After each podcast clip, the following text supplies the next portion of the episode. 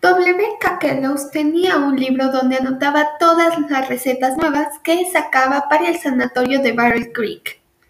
En esas recetas encontró la granola, que era algo de harina de maíz con otros componentes que después lo horneaban y rompían en pedazos.